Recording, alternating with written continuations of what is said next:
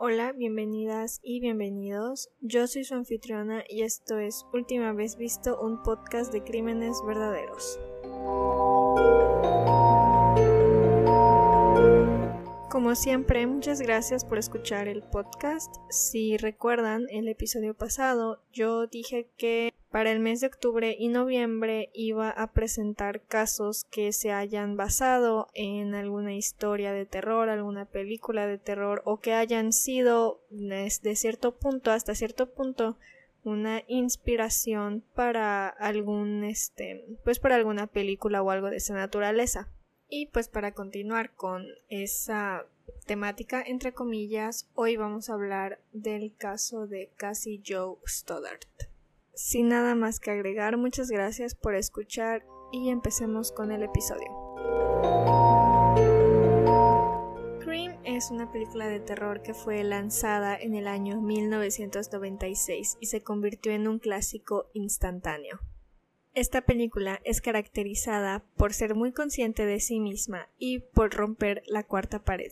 La llegada de Scream redefinió el género del horror. Es por eso que esta película y esta franquicia es la favorita de muchas personas.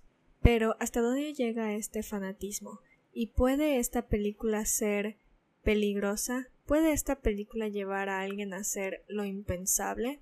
Cassie Joe Stoddard nació el 21 de diciembre de 1989 en Idaho. Según un capítulo de un programa de Investigation Discovery, Cassie desde pequeña sintió mucho amor por los animales, le gustaban mucho los animales y quería ser abogada era descrita como una buena persona, una persona muy amable, muy linda y muy estudiosa. En un reportaje leí que casi no se metía con nadie, ella solamente iba a la escuela, estudiaba, salía con su novio y listo, como cualquier adolescente normal. Generalmente ustedes en la audiencia sabe que Saben que me gusta profundizar en las víctimas y en su historia, y no solamente en las cosas horribles que le pasaron, porque si bien creo que está bien sentirse interesado por este tipo de temas y este tipo de historias, eh, a mi parecer hay que demostrar respeto a las víctimas. Creo que es lo menos que podemos hacer y es por eso que me gusta hablar de ellas y de quiénes fueron y de su historia, pero en el caso de Cassie no pude encontrar mucho. Busqué entrevistas con la familia, busqué entrevistas con los amigos, pero no pude encontrar nada. Se mantuvieron muy privados, cosa que respeto. Están en su total derecho de no querer hablar de su hija o de su familiar o de su amiga. Era el año 2006. Casi para este entonces ya tendría 16 años para cumplir 17. Entonces estaba en la preparatoria, estaba tal vez empezando a ver em, a dónde se querría ir para la universidad, qué querría estudiar, planeando su futuro. Lastimosamente, esos planes al futuro llegarían a un abrupto fin. El fin de semana del 22 de septiembre del 2006, casi accedió a cuidar la casa de su tía, quien se iba de vacaciones. Esta residencia estaba en una zona boscosa y estaba prácticamente en medio de la nada, por lo que casi estaba un poco nerviosa por quedarse el fin de semana ahí sola. Casi se tenía que quedar a cuidar la casa y además a cuidar a los perros de sus tíos. Sin embargo, el domingo 24 de septiembre llegaron a un terrible descubrimiento. La prima de Cassie, de solo 13 años de edad, entró a su casa para encontrar a su prima cubierta en su sangre, apuñalada múltiples veces. Llamaron a la policía y llamaron a la madre de Cassie también, ya que Cassie fue última vez vista con vida el 22 de septiembre del 2006, el mismo día que inició su trabajo de cuidar la casa, y fue última vez vista por nadie más y nadie menos que su novio Matt Beckham. Y es que la madre de Cassie, llamada Anna, le dijo a los oficiales que el viernes ella dejó a Cassie en casa de sus tíos junto con su novio Matt. Entonces, debido a que Matt fue la última persona en ver a Cassie con vida, y al ser su novio, los oficiales inmediatamente lo vieron como un sospechoso. Ese mismo día, el 24 de septiembre, Los oficiales tuvieron una entrevista con Matt, en donde le pidieron que dé su declaración sobre lo que había pasado ese día. Matt declaró lo mismo que ya sabían. La madre de Cassie, Anna, los dejó en la casa alrededor de las cinco y media de la tarde, y él se quedó con Cassie durante la tarde para hacerle compañía. Sin embargo, algo que la madre de Cassie no sabía y no le dijo a los investigadores y que Matt les estaba diciendo ahora es que a partir de las 8 de la noche llegaron dos amigos llamados Brian y Tori, ya que supuestamente habían sido invitados a una fiesta en ese mismo lugar, aunque solamente ellos dos fueron a la supuesta fiesta, por lo que decidieron entonces ver una película. No tardaron mucho tiempo en la casa cuando se fueron alrededor de las nueve y media de la noche porque tenían que llegar a casa temprano. Mientras sus amigos estaban yendo, Matt habló con Tori, ya que Matt quería quedarse en casa de Tori a dormir, y le preguntó si podía pasar a buscarlo después, más en la noche, a lo que Tori le dijo que estaba bien, que tenía que hablar con su madre y que sí podía ir a buscarlo. No pasó mucho tiempo desde que se fueron sus amigos cuando se fue la luz en la residencia a eso de las 10 de la noche. La casa estuvo completamente oscura unos 15 minutos, cuando de repente se prendieron algunas luces, no todas, solamente algunas, dejando todavía un poco de oscuridad. Además de estar asustados por el hecho de que las luces se habían ido y no habían regresado por completo, notaron que el perro de la familia estaba corriendo por la sala, la cocina, las escaleras, etc., mientras estaba ladrando, por lo que tuvieron un presentimiento extraño. Sobra decir que estaban asustados, por lo que Matt decidió llamar a su madre para preguntarle si podía quedarse a dormir con Cassie. Obviamente, al tener 16 años, al ser adolescentes y al estar completamente solos en una casa, la madre de Matt le dijo que no y le dijo que ya estaba yendo por él, pero le ofreció llevarse a Cassie a su casa para que ella duerma en la casa de Matt. Cassie, siendo la la chica responsable y amable que es, dijo que no. Dijo que su trabajo era cuidar la casa y que no podía dejarla sola, por lo que decidió quedarse. Y no le quedó de otra a Matt más que irse. Matt se fue y no se enteró de nada de lo que pasó después. No fue hasta ese mismo día, 24 de septiembre, que la madre de Cassie lo llamó exigiéndole que le diga qué fue lo que le hizo a su hija. Y obviamente vas a desconfiar de Matt. Es decir, dejas a tu novia sola una noche y al día siguiente no le llamas para preguntarle cómo está, no la vas a ir a ver para asegurarle de que asegurarte de que todo está bien, no le llamas para asegurarle de que todo estará bien. Entonces Matt sí parece ser o un mal novio o un asesino. Pero la realidad es que Matt sí llamó a Cassie varias veces, pero ella nunca contestó. Y él intentó ir a verla, pero no podía, ya que él no tenía carro propio y dependía del carro de sus padres, carro que no le pudieron prestar ese fin de semana. Entonces, el 23 de septiembre, Matt fue a casa de Tori, le dijo que estaba preocupado por Cassie ya que no sabía nada de ella y le pidió que lo lleve a su casa o bien a casa de los tíos. Tori le dijo que no tenía gasolina y le dijo que la poca gasolina que tenía era para que él use el resto de la semana.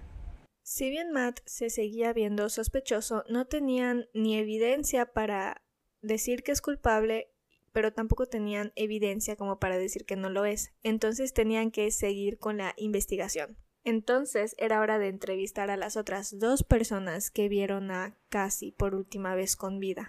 Primero tenemos que recordar que para este punto la policía seguramente ya revisó la casa, ya vieron que la casa no tenía ningún signo de entrada forzada. Entonces la persona que le hizo daño a Cassie tuvo que haber sido invitada a entrar. Y también debido a la naturaleza del crimen, es decir, debido a que fueron múltiples puñaladas, fue una muerte violenta, como vimos en el caso de Skylar Nice, por ejemplo, esto indica que es algo personal, son sentimientos personales, lo cual solamente le da más pie a que la persona que le hizo esto a Cassie es alguien que ella conocía, es alguien que ella confiaba y por eso le abrió las puertas del hogar. Entonces, pues siguieron entrevistando a los amigos de Cassie.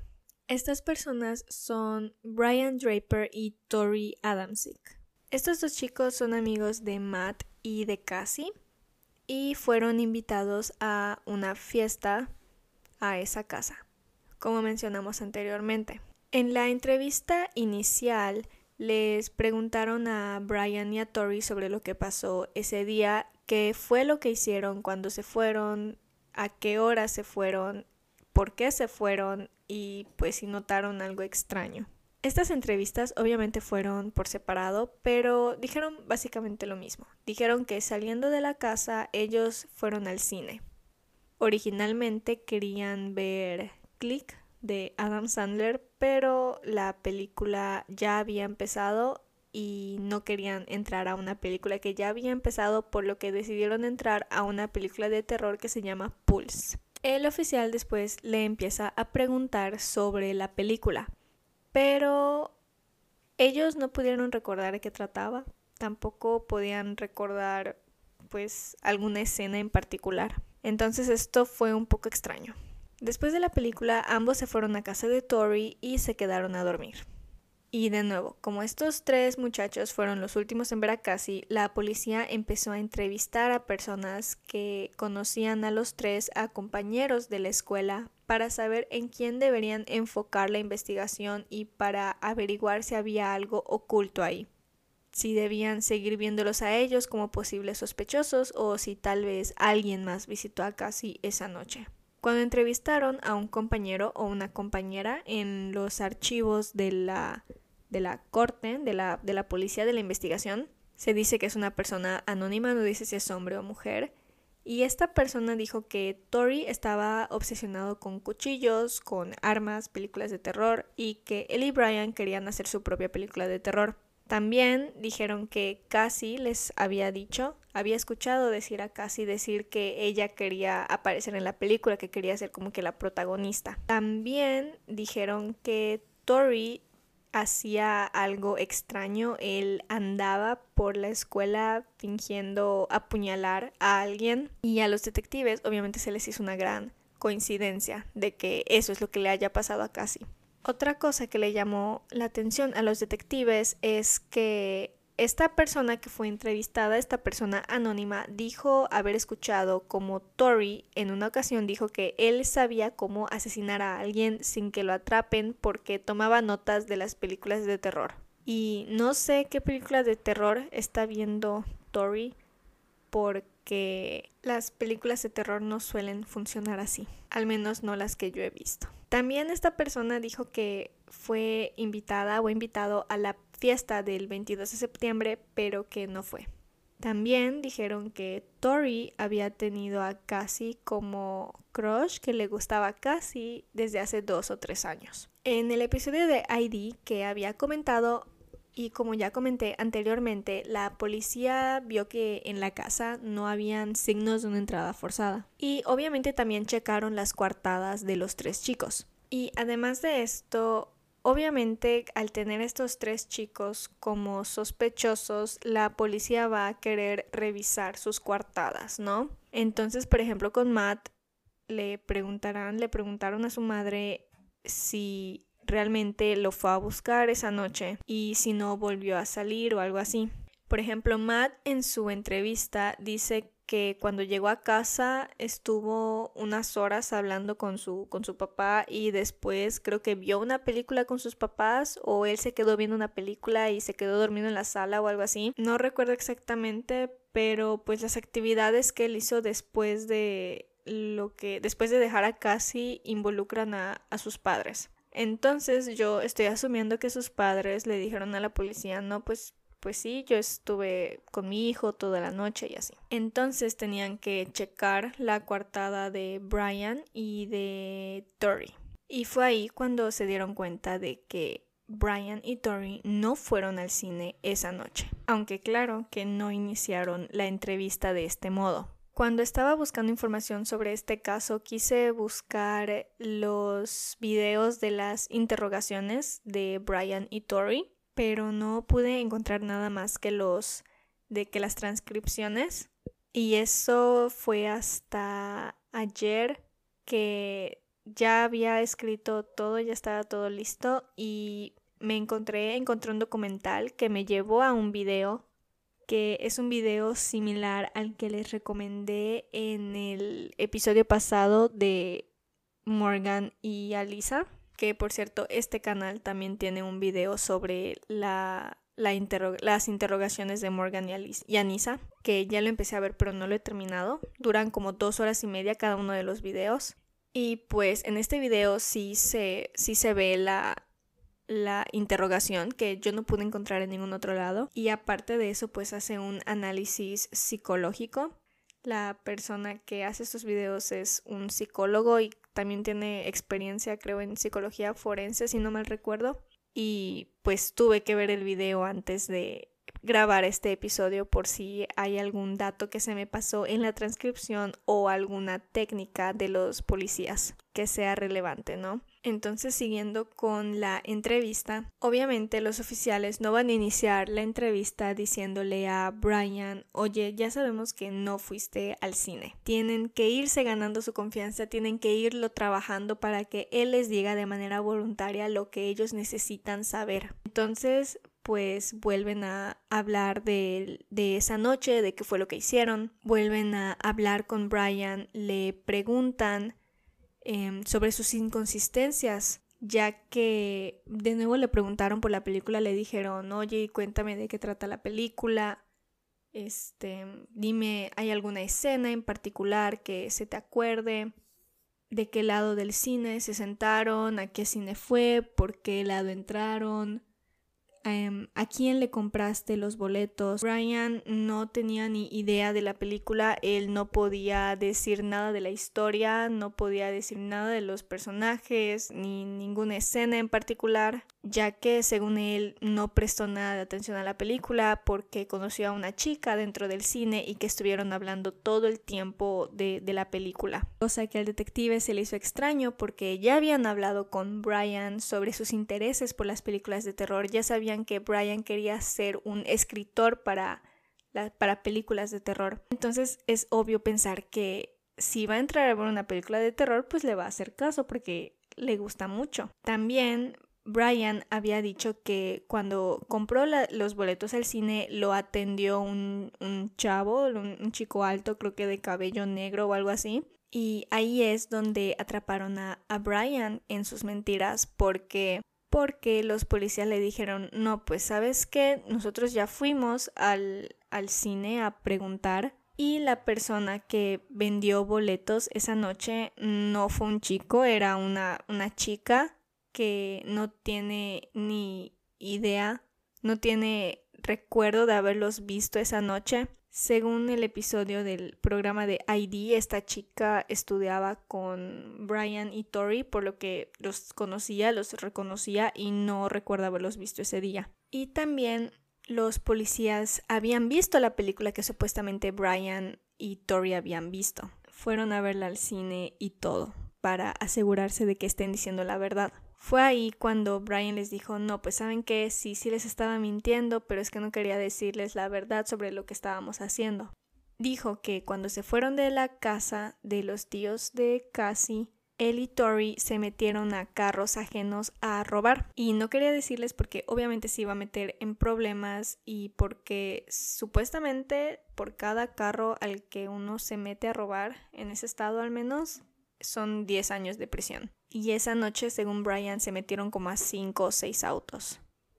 El policía entonces, obviamente, como que se molestó, le mostró que se molestó, le dijo de que, oye, pero yo ya te vi, o sea, ya habíamos quedado que tenías que ser honesto porque esto no es cualquier cosa, o sea, falleció tu amiga, falleció casi, o sea, que te metas en problemas por meterte a un carro debe ser una de tus últimas preocupaciones porque estamos entrevistando porque eres de las últimas personas que la vio, o sea, se ve mal que tú hayas sido una de las últimas personas que, la, que la vio y si eres inocente estás, estás mintiendo y pues estás quedando mal, ¿no? Se, se, ve muy mal. Entonces le preguntaron a Brian, ok, entonces si nosotros buscamos este por em, algún reporte de algún, de algún robo en auto, vamos a encontrar autos en esa dirección. Puedes decirnos a qué autos te metiste, que te llevaste para que lo podamos corroborar en nuestros reportes. Brian dijo que no se acuerda de, de ninguno de los carros, también dijo que no se llevaron nada porque no encontraron nada de valor que no se llevaron absolutamente nada. También dijo que llamaron a Matt a eso de las 10 de la noche más o menos porque querían invitarlo a que se meta a carros con ellos. Y esto no se menciona en la transcripción es por eso que quería encontrar el, el video de las interrogaciones. Pero algo que los policías hacen además de pues obviamente irle preguntando varias veces para agotarlo es buscar alguna reacción de él, porque revisan su historia varias veces, se la repiten, le dicen, oye, pero es que no te estoy entendiendo, y es porque la historia de Brian como que no está teniendo ningún sentido. Y en lugar de decirle, Brian, sabes que la verdad es que no te creo nada, y perder toda su confianza y todo el progreso que han hecho, entonces deciden, oye, ¿puedes repetir esto último? Es que no entiendo. Y se lo repiten y como que luego él ve de que, ay, como que no tiene sentido y lo va cambiando y así. Entonces, además de hacer eso, además de agotarlo y e irle repitiendo las cosas para para fijarse de las inconsistencias es intentarle sacar una reacción por lo que le preguntan por, por Matt, por su amistad por Matt, que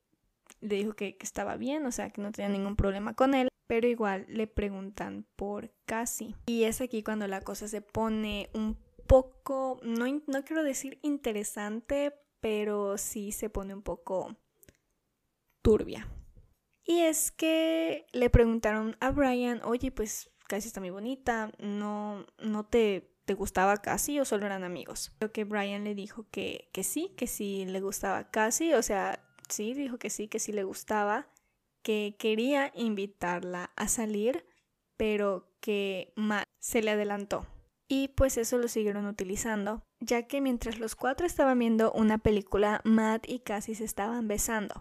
Y se lo recordó a Brian, le dijo, ah, entonces te debió haber molestado que ellos se estén besando frente a ti. También le preguntó si Matt le contaba sobre las veces o sobre si tenía relaciones con Cassie. Y fue ahí cuando Brian dijo que cuando llegó a la casa y fue al baño vio que había un envoltorio de un condón tirado en el baño. Y el oficial se, lo dijo, le dijo, entonces pues te sentiste mal porque pues casi había estado teniendo relaciones con Matt. Pues Brian dijo que se sentía inseguro, que se sentía como que traicionado, si no mal recuerdo, porque él conoció a Cassie primero y Matt se la ganó en cierta forma, que es como, no manches, o sea, ¿para qué? En primero, ¿para qué te tardaste tanto en invitarla a salir? Y dos, o sea, ella no es adivina como ella va a adivinar que le gustas y o sea, no es, no es culpa de casi que tú te hayas tardado o que tengas baja autoestima, porque según Brian le dijo al oficial, eso solamente le reafirmó que él era un perdedor y que nadie lo quería.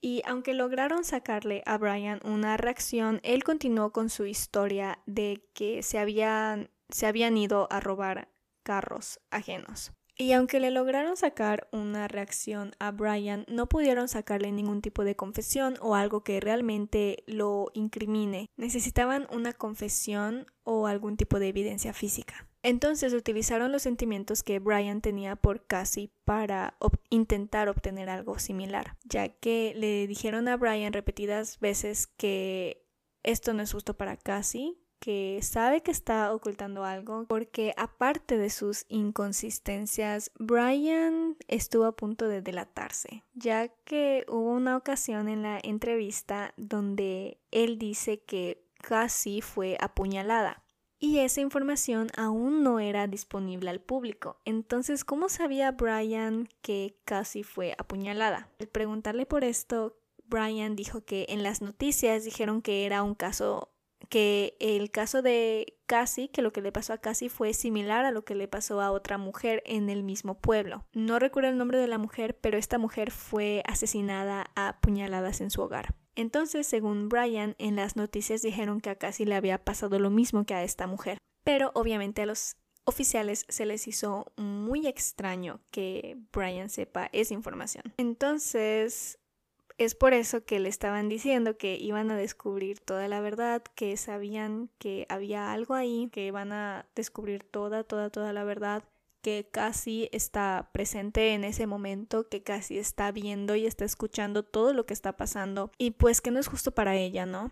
Y pues casi era su amiga, la, la quería, era su amiga. Tal vez no le hizo caso de manera romántica, pero sí seguían siendo amigos y pues le tenían, se tenían cierto cariño. Entonces Brian dijo que él estaba dispuesto a tomar un polígrafo para demostrar su inocencia ya que los oficiales le habían dicho a Brian que los polígrafos tienen una efectividad, no efectividad, pero una, una precisión del 95%, cosa que sabemos que no es cierto, sabemos que los polígrafos no son admitibles en la corte porque son muy, muy, muy desconfiables, no puedes confiar en lo que te dice un polígrafo. Pero Brian no lo sabía, entonces dijo que sí, que iba a tomar un polígrafo para completamente demostrar su inocencia.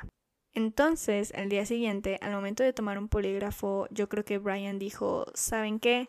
Si esto realmente es 95% preciso, entonces ya fue. Y decidió hablar. Con sus padres presentes, Brian contó lo siguiente. Cuando llegaron a la residencia que estaba cuidando Cassie, ella les dio un tour del hogar, cosa que los oficiales ya sabían.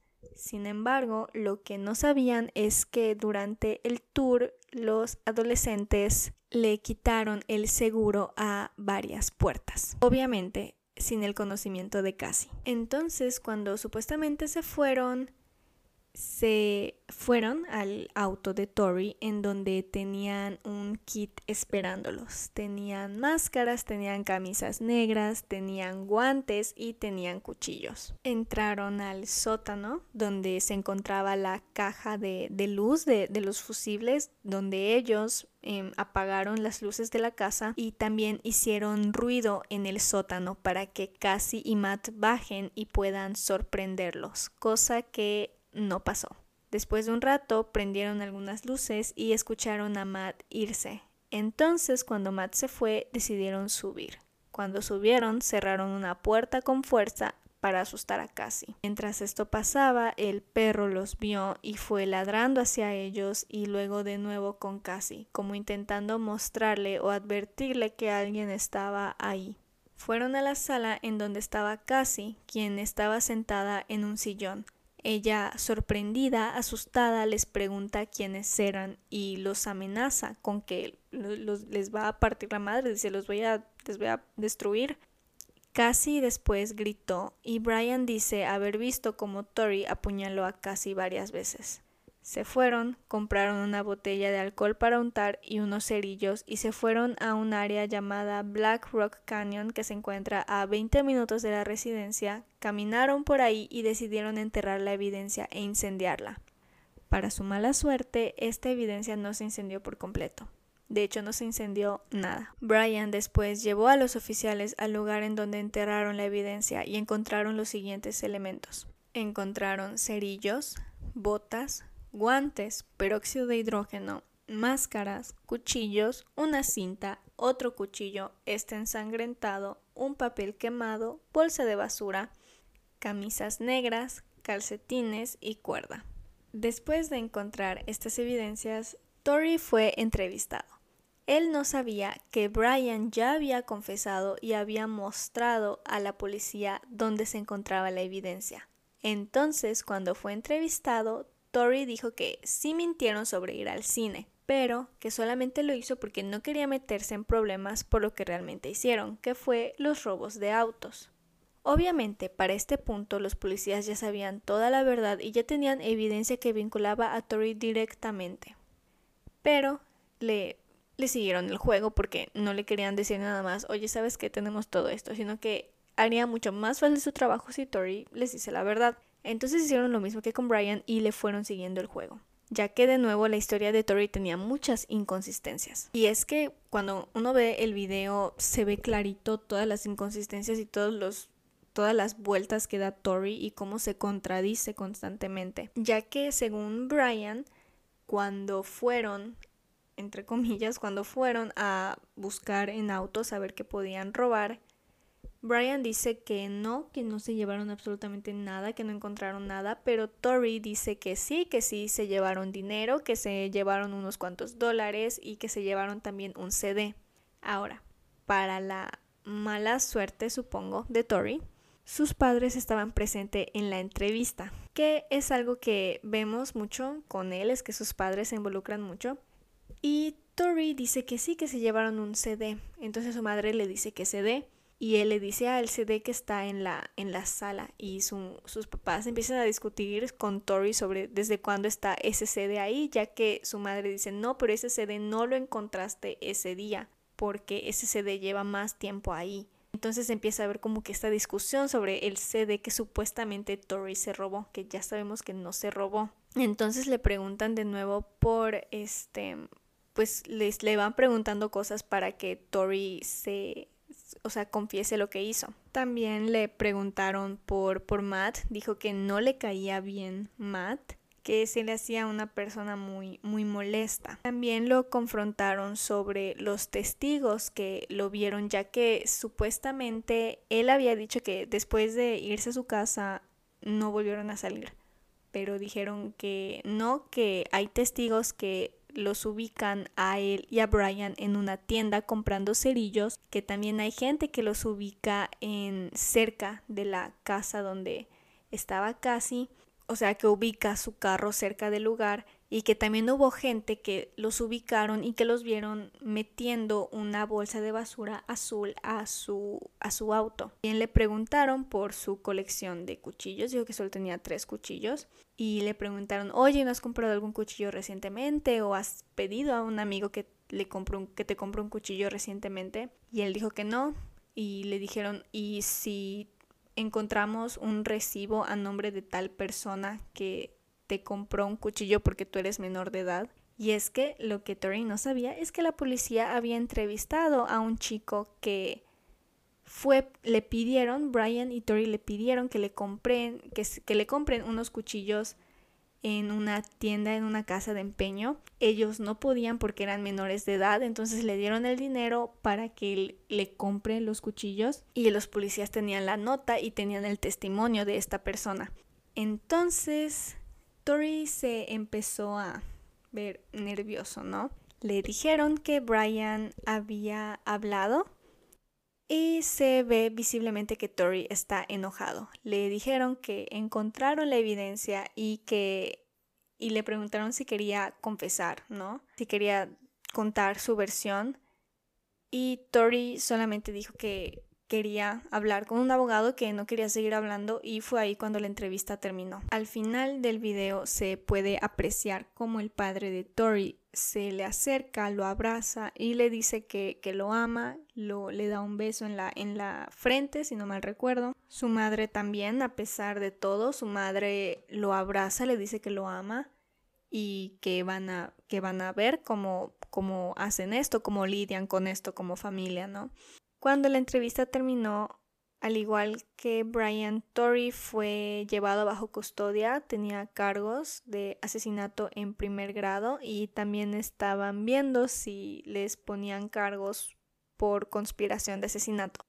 Cuando una vez estando Brian en custodia y después de la entrevista de Tori fueron a hablar de nuevo con Brian a una tercera entrevista que igual fue grabada en donde se nota a un Brian más relajado porque Brian ya no tiene que fingir ya toda la verdad ya salió, ya saben qué fue lo que le hicieron a Cassie. Y para este entonces Brian no había asumido culpa sobre matar a Cassie directamente. Él había dicho que era Tori el que estaba apuñalando y le preguntaron ¿Es posible que tú también la hayas apuñalado aún así porque no querías? Le dijeron tal vez te sentías presionado, tal vez este, pues sí, tenías miedo de que a ti te hagan algo después. Y Brian dijo que no, que él estaba seguro de que, que no, que que él no lo hizo, que él no la apuñaló en ningún momento y ya después de un rato dice que no, que sí, que, que se sentía presionado y que le apuñaló en, en la pierna nada más porque,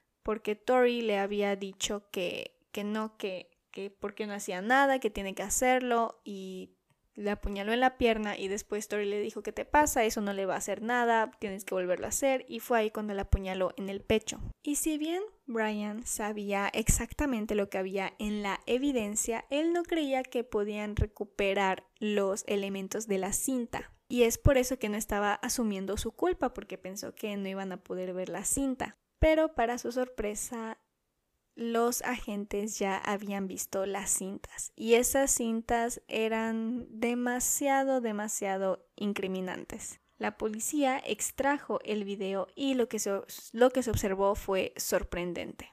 Estos videos se pueden encontrar en internet. Quiero poner em, partes del video, pero como están en inglés, no sé si ponerlos o solamente traducirlos. Creo que los voy a traducir, mil disculpas, y les voy a dejar el link para que, pues para que los vean, porque pues como que no tiene caso ponerlos si al final van a estar en inglés. La cinta en cuestión empieza a las ocho y media de la mañana del 22 de septiembre, en donde se observa a Cassie siendo grabada por Brian y Tori mientras metía sus cosas a su casillero. Después la cinta se corta y aparece un Brian diciendo acabo de matar a Cassie. Nos acabamos de ir de su casa, esto no es una broma. A lo que Tori le responde, estoy temblando. Y Brian dice, le apuñalé en la garganta, Vi su cuerpo sin vida, solo desapareció. Acabo de matar a Cassie. Siento que ni siquiera fue real, pasó tan rápido. A lo que Tori le contesta, cállate, tenemos que ver qué vamos a decir.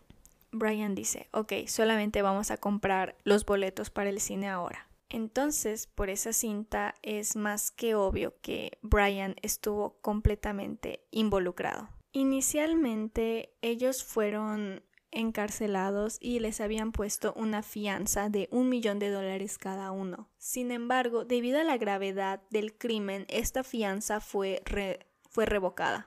Durante el juicio salió información triste y sorprendente. Casi fue apuñalada aproximadamente 30 veces, siendo 12 posiblemente fatales. La mayoría de las fatales fueron con un cuchillo liso y la mayoría de las en general fue con el un cuchillo que tenía cerraduras. La puñalada que posiblemente mató a Cassie fue una que le dio en el corazón, en su ventrículo derecho, con un por un cuchillo liso. Debido a que fueron múltiples puñaladas y dos se fueron posiblemente fatales y debido a que fue con dos cuchillos distintos, le hace difícil que sepan exactamente cuál fue la fatal.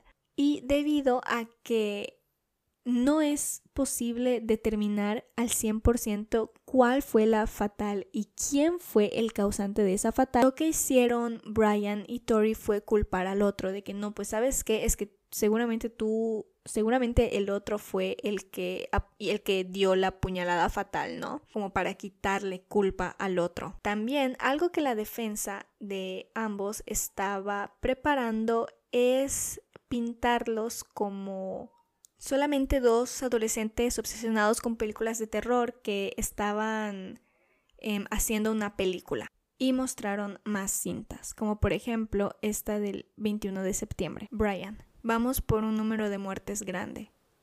Tori, además, no nos van a atrapar. Brian, vamos a hacer historia.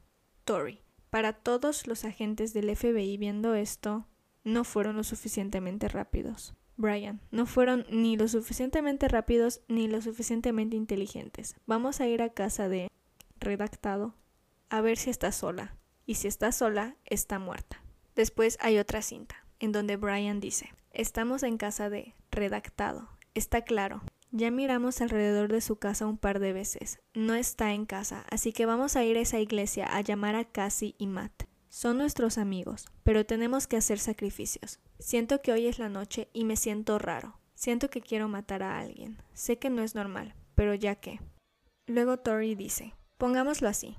Los padres, junto con sus padres, junto con sus padres, les enseñaron sobre Dios, Jesús y todo eso. Me di cuenta en séptimo grado que si no crees en Santa, vampiros, etc., porque son metáforas que enseñaban en los 1800 para decirles a los niños que no podían salir a jugar, entonces Dios es básicamente lo mismo. Intentar que la gente haga el bien o te vas al infierno. La gente lo cree porque los padres lo enseñan y porque es difícil alejarse de eso porque te lo enseñan toda tu vida. Lo que estoy diciendo es que nos enseñan que matar gente y otras cosas está mal, porque es contra la ley. No deberían haber leyes que prohíban matar a alguien. Sé que está mal, pero si lo prohíbes, solamente vas a querer hacerlo más. Más tarde, el mismo día, hay otra cinta. Brian dice, estamos yendo a casa de Cassie y Matt. A lo que Tori le responde que es casa de Cassie y Matt solamente está ahí. Brian dice, vamos a tocar la puerta y ver quién está. Si están sus padres, si están solos. Nos iremos unos minutos y después de como 10 minutos vamos a escabullirnos mientras hacemos ruido afuera. Matt saldrá a investigar, lo mataremos y asustaremos muchísimo a Cassie. Suena divertido. Otra cinta. Brian. Encontramos a nuestra víctima y por más triste que sea, es nuestra amiga, pero sabes que todos tenemos que hacer sacrificios. Nuestra primera víctima serán Cassie y sus amistades. Les avisaremos si tiene amigos de visita, Va a estar sola en una casa grande en medio de la nada. ¿Qué tan perfecto puede ser? Tori dice, estoy excitado con solo pensarlo. Brian dice, la vamos a matar y a sus amigas, y vamos a continuar. Escuché que redactado va a estar sola en casa de 6 a 7, entonces podemos matarla y después ir a ver a Cassie y asustarlos y matarlos uno por uno. Somos malos. Suena horrible, dice Tori. Brian le contesta, no lo somos, solo somos psicópatas enfermos que tienen placer en matar a otras personas. Vamos a pasar a la historia como Scream, pero en la vida real. Vamos a ser asesinos como Ted Bundy y el estrangulador de Hillside y el asesino del zodiaco. No, dice Tori. Esas personas eran principiantes, comparado a lo que nosotros seremos. Nosotros seremos como Ed Gein. Luego hay otra cita del 22 de septiembre.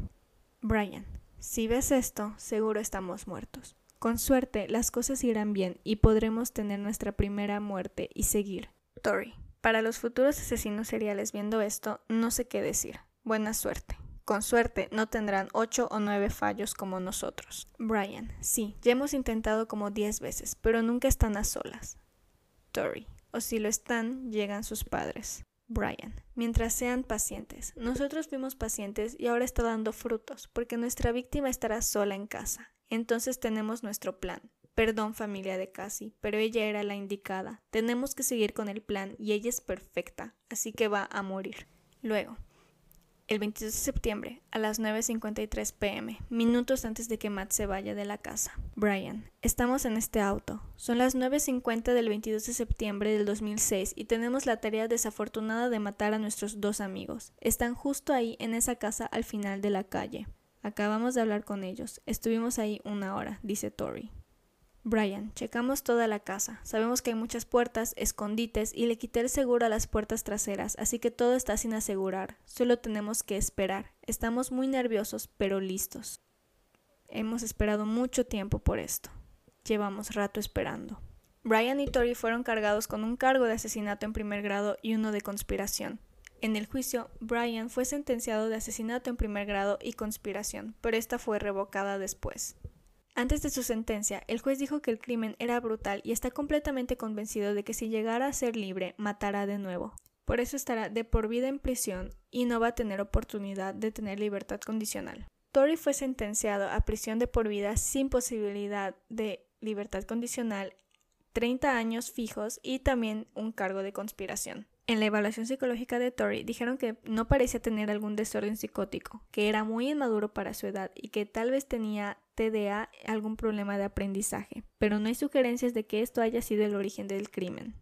Pareciera que lo hicieron porque querían ser famosos como los asesinos de Columbine. En el juicio comparan su caso con el de otro chico que hizo lo mismo, pero el otro chico le contó a las autoridades lo que quería hacer y sin suerte.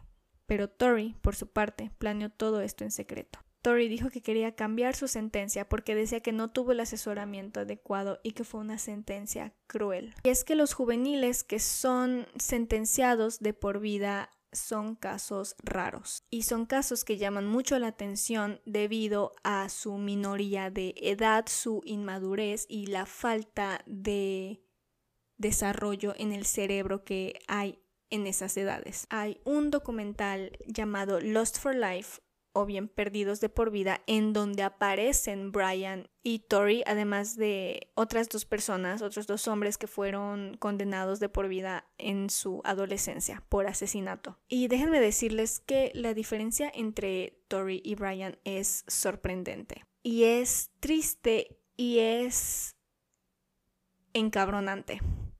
Si quieren verlo, está completamente gratis en YouTube, solo que está en inglés y no tiene subtítulos. En el documental se observa a un Brian triste, se observa a un Brian con remordimiento, un Brian que admite completamente al 100% lo que hizo, un Brian que pide perdón a Cassie, que dice que siempre le pide perdón a Cassie, mientras que vemos a un Tory y no solo a un Tory, sino que vemos a dos padres que están en completo estado de negación sobre lo que hizo su hijo. Cuando estaba investigando este caso, yo primero quería ver, primero busqué un documental, pero no encontré ninguno.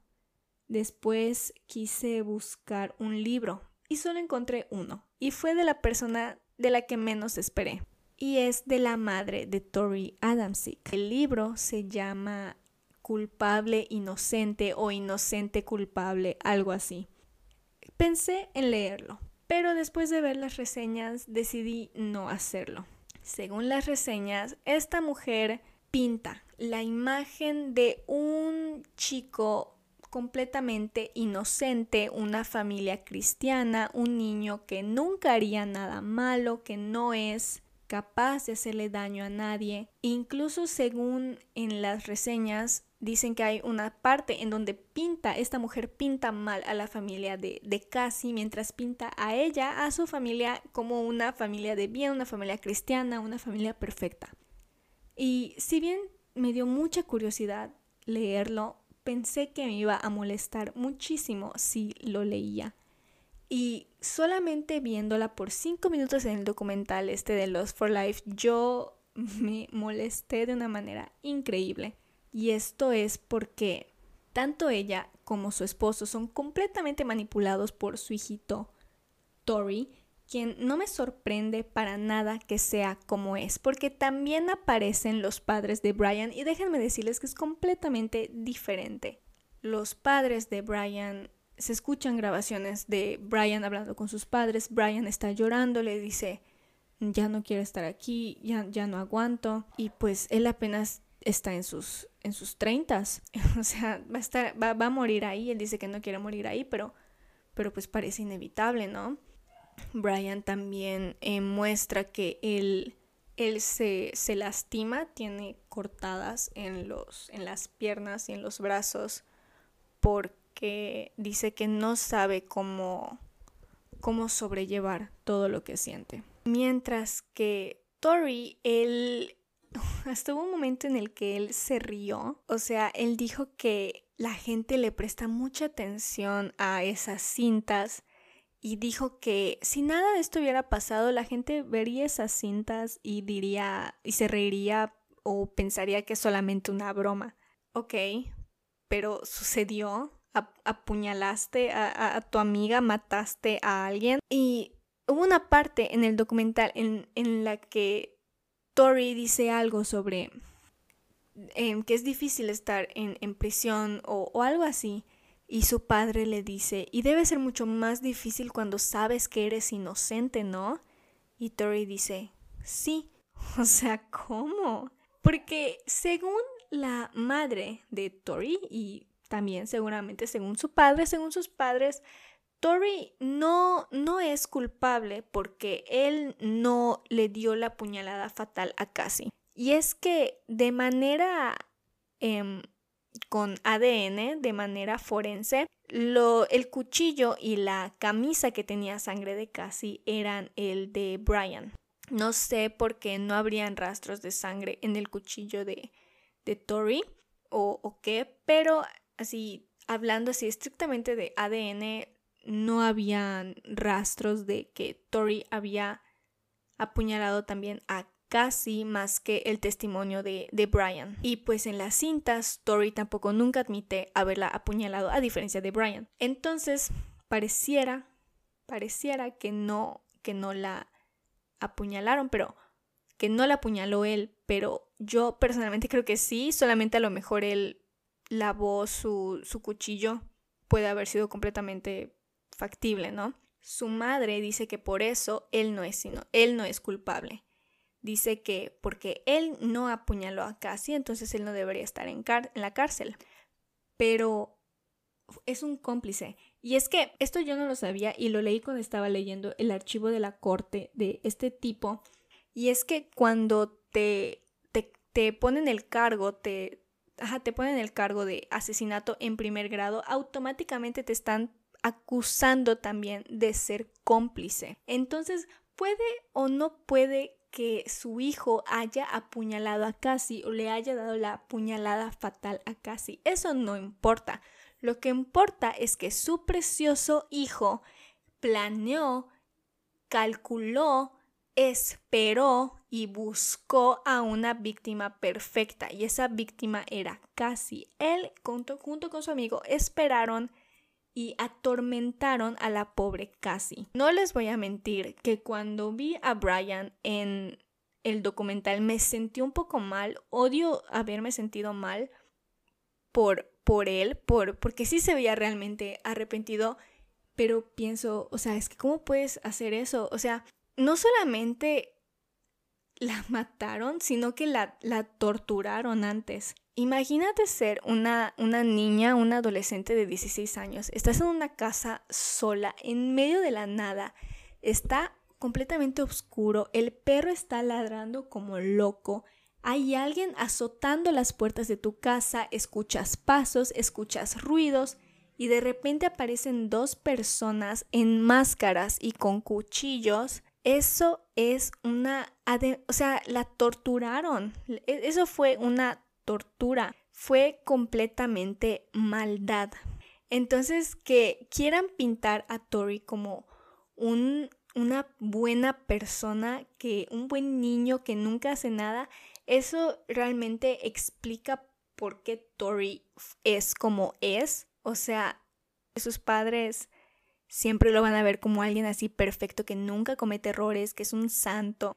Ese tipo de padres. Y también por eso yo me, odio, me caigo mal por sentirme mal por Brian, porque es, es muy difícil no culpar esto, sino intentar justificar esto con errores de la adolescencia. Pero sí me siento mal porque hubo igual una parte en el documental en, el que, en la que Brian está hablando con su madre y su madre le dice, es que yo solo deseo que me hubieses dicho algo, que me hayas dado, que me hubieses dado alguna señal para para que yo haga algo y te ayude. Y Brian dice, pero es que sí lo hice. Yo te había dicho varias veces que estaba, que estaba mal, que estaba teniendo ciertos problemas, que quería ir a terapia, que estaba pensando unas, unas cosas, eh, pues malas, ¿no? Y su mamá le dice, ¿en serio? Y él sí, creo que fueron varias veces, creo que eso le dijo. Y ella le dice que no se acuerda. Entonces pienso, si su madre le hubiese hecho caso, tal vez casi estaría aquí. Porque seamos honestos, yo creo que eventualmente, esto yo no soy un experto, soy completamente yo. Yo creo que eventualmente este Tory hubiese hecho algo. Tal vez no le hubiese hecho algo a Cassie, pero hubiese hecho algo. Yo, yo creo que si Brian hubiese obtenido ayuda, no hubiese hecho esto y casi todavía estaría viva. Yo no creo que Tori haya sido, sea capaz, haya sido capaz de hacer lo, de hacer lo que hizo solo. Él necesitaba a alguien que alimente su ego, ir, ir alimentándose los egos. Yo no creo que haya sido que él fuera capaz de hacer eso solo, pero yo creo que, que él sí hubiese Em, hecho otra cosa más adelante. Y es muy triste pensar como tres vidas, bueno, dos, se tiraron por la basura. Porque yo creo que si a Brian lo hubiesen ayudado, no solamente él no habría hecho lo que hizo, entonces casi estaría viva. Y no solo eso, yo creo que si Brian hubiese obtenido, no lo conozco, igual esto es completa, o sea, esto yo lo digo por algo que vi en un documental de hora y media, o sea, no me hagan caso si no quieren, pero este, yo creo que tal vez si Brian hubiese obtenido la ayuda que él supuestamente le pidió a su madre, él tal vez no estaría en la cárcel, tal vez nunca habría hecho algo tan tan grave como lo que hizo. Y no sé, es muy triste de nuevo ver cómo por desestimar la salud mental de un adolescente, de un niño, bueno, no un niño, pero de un adolescente, se pasen estas cosas, ¿no? Y digo un niño porque estoy recordando el caso de, de Morgan, en donde Morgan estaba mostrando varios signos, varias señales de que ella estaba teniendo problemas mentales, ¿no? Lo de que le dijo a su mamá de que estaba viendo cosas y aparte de, de su este, de su actitud en la escuela, porque si recuerdan hace rato en, en el episodio les dije que estaba viendo un video de este canal sobre el, la, entrevista a Morgan y a Anisa. Y este, este chico, este, este hombre, el del, el del canal, dice que hubieron varias ocasiones en, en las que la, la, escuela habló con la madre de Morgan. Yo no encontré fuentes que digan eso, no sé de dónde lo está sacando él. Tal vez encontró algún documento de, alguna corte, tal vez pagó para ver algún documento de la corte, no lo sé.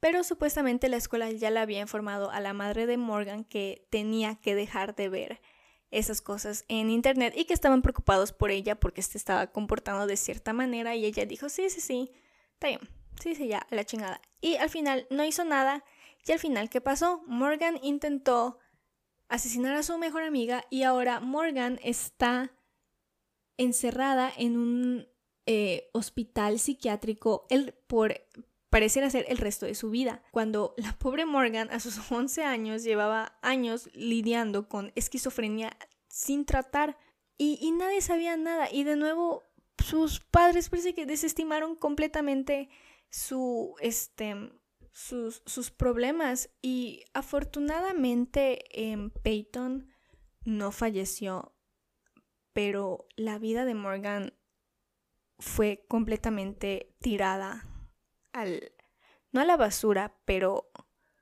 Morgan está en un hospital psiquiátrico mientras Anissa está libre y fue Morgan la que no solamente sufrió de un abuso sistemático al no, al estar encarcelada sin recibir tratamiento y propiciar a que se intente suicidar, sino que esto realmente pudo prevenirse. O sea, si tan solo hubiesen ayudado a Morgan, nada de esto habría pasado. Y es lo mismo, yo creo que si hubiesen ayudado a Brian, nada de esto hubiera pasado. Tal vez Story sí habría hecho algo después, se los digo porque esa es la vibra que me da. Y, y casi, tal vez todavía estaría aquí, pero claro, o sea, ya no nos sirve pensar en lo que hubiera pasado. Pero pienso que en estos casos sí se debe discutir porque solamente nos demuestra de una vez más lo importante que es para que los padres se involucren con límites, por supuesto, en la vida de sus hijos y que escuchen sus problemas, sus preocupaciones y que los metan a terapia porque no tienen nada de malo ir a terapia. La terapia literalmente salva vidas y no hay que tenerle miedo. Si no es nuestra propia vida, es la vida de alguien más, aunque no nos guste. Esa es la realidad. Y no quiero decir que todas las personas con problemas mentales em, hagan, em, sean propensas a, violencia. De hecho, creo que es más probable o es igual que una persona sin algún este, padecimiento em, psiquiátrico sea violento que uno con problemas psiquiátricos. O sea, es, es lo mismo. Es, es tan probable que yo, que no tengo ningún problema psiquiátrico, sea violento a que una persona con un problema psiquiátrico sea violenta. Entonces, no tiene nada que ver, no es lo que estoy diciendo. Solo estoy diciendo que con ayuda de la terapia podemos evitar muchas tragedias, porque no solamente el, lo que pasó, por ejemplo, en este caso afectó a casi, sino que afectó a toda una comunidad, a toda una familia, por ejemplo, la prima de casi de 13 años que la encontró intentó suicidarse un tiempo después porque ella seguía recordando lo que le pasó a su prima y creo que cayó en depresión y se intentó suicidar. Entonces, esto no, obviamente no solo afectó a Cassie, obviamente dejó a una familia completamente destrozada y este tema también saca a discusión el hecho de si los em, si es justo para que los adolescentes, para que los menores de edad este, puedan ser sentenciados a prisión de por vida sin oportunidad de salir bajo libertad condicional.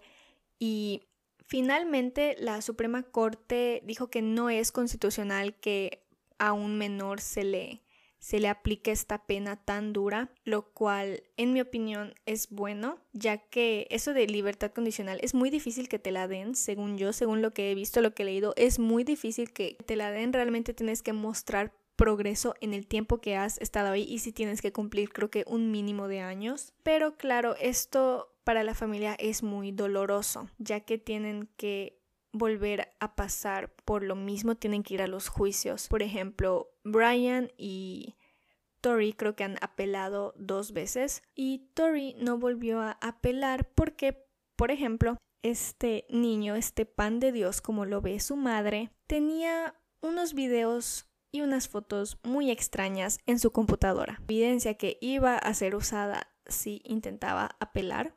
Encontraron videos donde se mostraba violencia a animales y también fotografías de menores de edad. No decía las edades, no sé si se referirán a personas de su edad en ese momento o más pequeñas, no, no decía, no, no, decía nada de eso, cosa que no se me hace raro porque Brian en una de sus entrevistas dijo que Tori una vez le dijo que él enterró a un pájaro o a un gato y, que le pegó con un rastrillo y luego que tenía un gatito y que creo que le salió, se les, le sacó los ojos o algo así. Entonces no, no querían, este, pues volver a ir a juicio, ¿no? Y qué bueno que no lo hizo porque creo que él está exactamente donde debe estar. Si tal vez en su corta entrevista hubiera mostrado algo de humanidad y algo de respeto y algo de arrepentimiento, yo estaría diciendo tal vez otra cosa.